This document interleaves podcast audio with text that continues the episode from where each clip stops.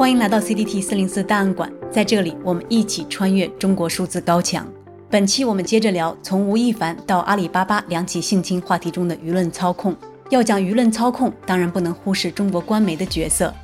针对网上不良粉丝文化等问题，中央网信办、国家广播电视总局等部门持续加大监管力度，深入开展专项整治，督促网站平台规范和引导粉丝群体理性追星。在吴亦凡性侵事件中，中共官媒纷纷发表义正辞严的批评文章，让很多人感到意外。比如，一向主张打击民众维权立场的《环球时报》在一篇评论中写道：“吴亦凡有钱，长得帅气，身处顶流明星位置，他或许认为睡女孩是他的优势乃至特权，结果他恰恰在这条线上翻了车。听上去腔调基本正常，有人甚至感慨，没有想到官媒站到了 MeToo 运动的最前沿。但是我们再多看看官媒评论，就会发现味道有些不对。人民日报七月三十一日在微博上评论吴亦凡被刑拘时称。外国国籍不是护身符，名气再大也没有豁免权。谁触犯法律，谁就要受到法律制裁。中央电视台在一篇评论中也写道：“谁也没有什么护身符，明星光环护不了，粉丝护不了，外国护照也护不了。”而对于阿里巴巴的性侵案，此事爆出的当日，人民日报旗下新媒体《踏浪青年》立即发表了评论。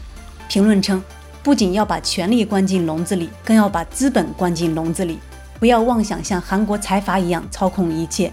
香港大学的性别研究学者郭婷在接受《纽约时报》采访时说：“这仍是一个国家资本主义的制度。吴亦凡不是官方机构的一部分，他的国籍和他的身份为中共在打击他的同时保持自己的合法性提供了方便。”另有评论认为，官方在阿里巴巴性侵事件中传达的批评立场，也在中共打击私人大型企业。尤其是网络科技公司的背景之下，例如人民日报旗下踏浪青年的这篇评论中还说：“骑在人民头上的，人民把他摔垮；背弃人民的人，也终将被人民抛弃。”有网民嘲笑说，这几句话很有内涵，意思是说，到底是谁骑在人民头上，谁心里还没有个数吗？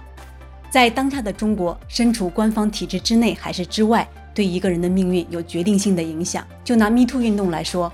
拥有五千万粉丝的吴亦凡，在中国的地位也完全无法和中央电视台主持人、全国政协委员朱军相比。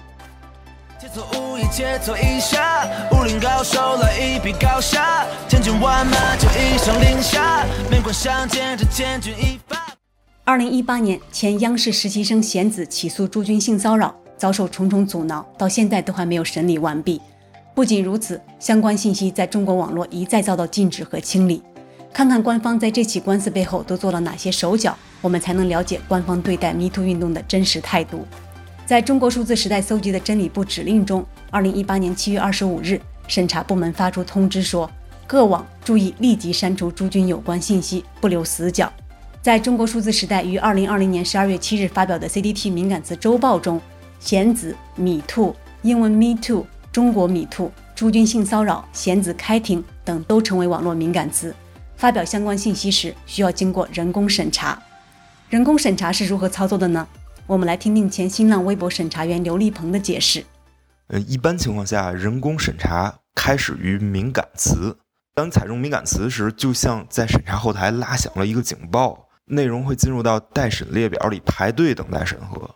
那当然，在设置敏感词时还分不同的敏感度，一般称为低危敏感词和高危敏感词。当你采用高危的时候，系统会先自动处理，比如隐藏起来。低危的反之，被人工审查前是通过的状态。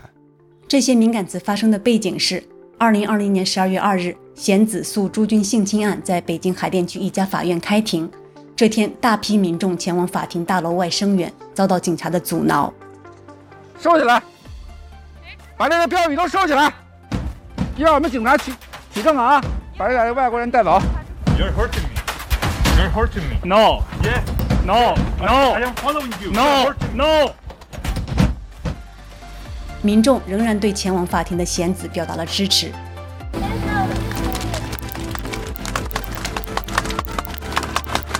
油！加油！加油！贤子，我们和你在一起。加油！贤子，加油！加油！加油！加油！加油！加油！贤子对支持他的民众表示。很感谢大家很看重我的这个案子，但是一定不要因为我们这个案子如果有任何不顺利的地方就感到气馁，因为其实从一九年民法典到现在，我们能够进行的诉讼很少，不管是赢还是输，其实都是很珍贵的一件事情。